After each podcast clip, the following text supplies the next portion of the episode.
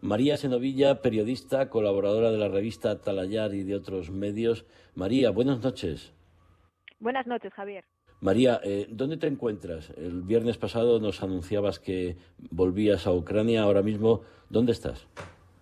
Pues mira, ahora mismo estoy en Kramatorsk, a escasos 30 eh, kilómetros de esa disputada ciudad de Bakhmut que hoy ocupa todos los titulares. ¿Y cuáles eh, son tus primeras impresiones estos días que llevas de vuelta por ahí en, esa zona?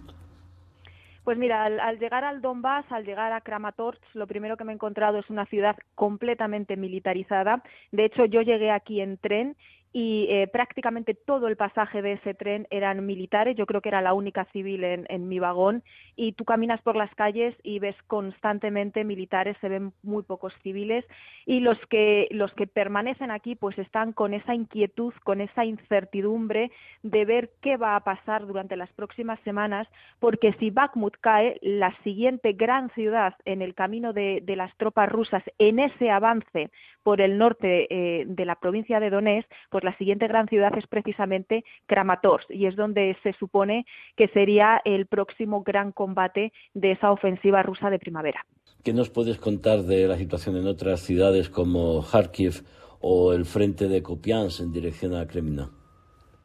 Pues mira, eh, durante las últimas 24 horas, como bien habéis dicho, se han intensificado esos bombardeos en varias ciudades, hasta en siete provincias me parece que han caído eh, misiles rusos, pero concretamente en Kharkiv ayer se dispararon 10 misiles. Eh, la mayoría fue, fue parada por la defensa antiaérea, pero otros sí que lograron impactar y lo están haciendo además en zonas residenciales, en el centro, en las calles. La peor parte, no obstante, se la llevó el, el Solamente en Bakhmut murieron cinco personas y otras diez resultaron heridas fruto, fruto de esos bombardeos. Y bueno, a lo largo de la mañana de hoy em, la situación parece repetirse, parece repetirse lo que sucedió en las pasadas 24 horas. Aquí en Kramatorsk las sirenas antiaéreas no paran. Me dicen desde Kharkiv que están en la misma situación.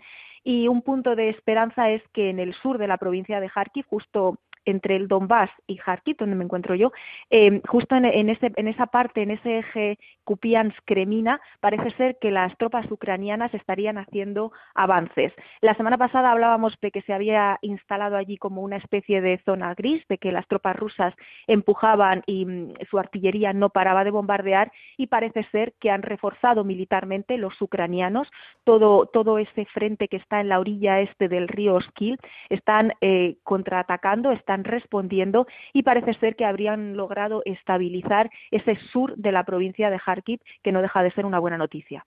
Otros frentes que también eh, merecen atención, Gerson y la frontera con Bielorrusia, ¿no? Porque ahí su presidente eh, bueno, ha dicho que tiene 75.000 efectivos y que podría movilizar hasta medio millón si, si hay guerra. Eso es, eh, lo están vistiendo ahora como que se están realizando eh, maniobras militares, eh, pero lo cierto es que es que justo en esa frontera, frontera norte de Ucrania con, Bielorrusia, está habiendo mucho movimiento militar. No parece que haya una preocupación excesiva de que puedan lanzar una ofensiva como la que lanzó Rusia el año pasado, pero estos movimientos militares lo que sí hacen es obligar a las tropas ucranianas a que dispersen pues, su fuerza de acción. En vez de concentrar todas las tropas ahora mismo en la zona del Donbass y del sur de Kharkiv, que es donde más se está necesitando, pues van a tener que enviar unidades a esa frontera norte con Bielorrusia para asegurar las posiciones. Y aunque no pase nada, el hecho de que fragmenten, digamos, la fuerza operacional del ejército ucraniano, pues eh, ya es algo negativo para, para el momento en el, que en el que está ahora mismo la guerra. Y en Gerson pasaría más o menos lo mismo. Ayer hubo también em, intercambio de artillería, eh, y hubo varias explosiones en la zona que aún está ocupada de Gerson, o sea que las tropas rusas están eh, activas en ese frente sur y también pues supone lo mismo, que haya que destinar unidades, que haya que destinar efectivos quitarles del Donbass, que a lo mejor ahora eh, pues, pues harían más falta, y ponerlos en varios puntos. Supongo que esto también forma parte de la estrategia del Kremlin pues para intentar avanzar. Una última cuestión, eh, María. Tu impresión, eh, has hablado con los ucranianos durante estos días. ¿Has notado algún tipo de, de, diferencia? ¿Cómo está la moral respecto de cuando te fuiste, ahora que acabas de volver? ¿Eh? se siguen pidiendo eh, carros de combate, aviones, caza para poder defenderse. ¿Cómo, cómo ves la moral de los ucranianos?